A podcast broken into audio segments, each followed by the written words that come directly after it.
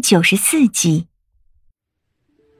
山顶之上风很大，吹得君十三娘一身绿裙呼呼直响，满头的青丝黑发飘飘的好似烟霞。看了八十年前的御剑山庄，再看八十年后的御剑山庄，可叹世事无常。曾经那样繁荣鼎盛，绝世无双，而今却是满目苍夷，寸草不生。一番感叹过后，君十三娘转过身子，很勉强的对我们笑了笑。笑得吃力颓然。嗯，啊，世事无常，对不对？他收起笑容，微微低头，双手食指拧在一起，乱成麻花，牙齿咬着薄唇，像是在做一个很困难的决定。挣扎良久后，悠悠道：“世间之事，皆有是非因果。我丢在这里的回忆。”如今想起这些片段，是撕心裂肺的疼痛。我打断他的话，往前迈进一步。李化生握紧手中的青柠，很不放心的紧跟上来。我定了定，站住身形，目光对上他温润如玉的脸颊。你想让我怎么做才能解开你的封印？我我什么都不会，除了画画弹琴之外。如果这些能够帮到你。我可以勉强试一试。在我的印象里，君十三娘一直是个谜。虽然这个谜已经解开了一部分，但还有一部分并未解开。我觉得她并非坏人。她曾说，等她跟我们跟腻了，自然就会离开。她如此重视别人对她的感情，连我的防备闪躲，她都会伤心流泪。可见她本性善良。他一定极想知道那被封印掉的记忆到底是什么。那个在熊熊烈焰中被他抱在怀里的人是谁？他们之间究竟又有着怎样的是非恩怨？他想知道，我也想知道。换个角度想，如果有一天李化生离开了我，而我又忘了李化生，忘了这一路上李化生是如何的照顾我、保护我、迁就我，脑海中只记得那一头纯白的发、天蓝的衣、青色的剑。我想，我也会千方百计的要去弄清楚这个白发蓝衣拿着青剑的人是谁。我又为何会心痛？是为情还是为恨？一旦好奇心上涌，是怎么也压制不住的。他抬眼望向我，深色如古潭的瞳仁中吐出一丝刚毅，定定道：“我需要你体内未苏醒的龙魂。龙魂。”我眉间深皱，长这么大，从未有人对我说起过龙魂。我偏头看向身旁的李化生，他一向知识渊博，知晓很多我闻所未闻的异闻异事。龙魂这两个字一听就满是玄奥，指不定他能给我指点一二。李化生果然不负我对他的崇拜，眼眸看了看我，又看了看君十三娘，吐出一口气。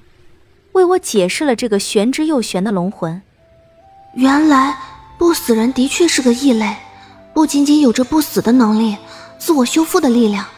除开这些之外，还有这一个叫做龙魂的玄奥之物。曾有高人说：“天生我材必有用。”撇开那些为天为地为民的大用不谈，再不济，还有这传宗接代、绵延香火的小用。以及改天换地的大用，不死心出，天下必乱。这是亘古以来就流传着的古老传说。上至轩辕帝君一统九州，下至当今武王称帝，幽王统领天下诸侯。每一次天下大乱，必然都会迎来不死人的诞生。这更像是一个魔咒。但凡有些见识的人都知晓，只要有了不死人消息的传出。那么接下来必然是天下纷争，战火不断。因而寻常人断然是不愿意听到有关不死心的消息。然而有些不安平庸的谋士们，往往会认为这是一个可以让他们名震天下的机缘。从这个角度看，不死心的出现，往往是几家欢喜，几家愁。应该是忧愁居多吧？若是欢喜和忧愁都持平了。那可比天下大乱危险多了。上天给了不死人不死的能力，自然是不会让其平庸的自生自灭。古往今来的不死人虽不多，但是每一个，却都有着改天换地的本事。由于我本身就是不死人，自然偶有关心这些传说的习惯。就和君十三娘行遍天下，想找一个同自己一样的异类，结束自己的孤单一样，我们有着相同的想法。虽然历来的不死人都已是历史尘埃，化为黄土，而我也知晓天底下不可能同时有两个不死人存在，但还是本能的希望，这世上还另有不死心存在。我隐约觉得。有了不死的能力以及伤势自愈的力量，就能有改天换地的本事。如果真是如此，那我如今岂不是就能改天换地，一统天下吗？当然，这只是我的猜想。当我向李化生证实这个想法时，却看到他连连摇头。我倒是忘了，不死人虽有着不死的能力，但是这仅仅只是建立在龙鳞和不死心完好的前提之下。不死人并非能做到万古不死，古往今来的几个不死人就明确证明了这一点，并非谣传。他们都死了，而且还是都在心脏以及不死心都完好无损的前提之下。这也就是说，不死人即便是在龙鳞以及不死心都没有失去作用的前提下，也会死亡。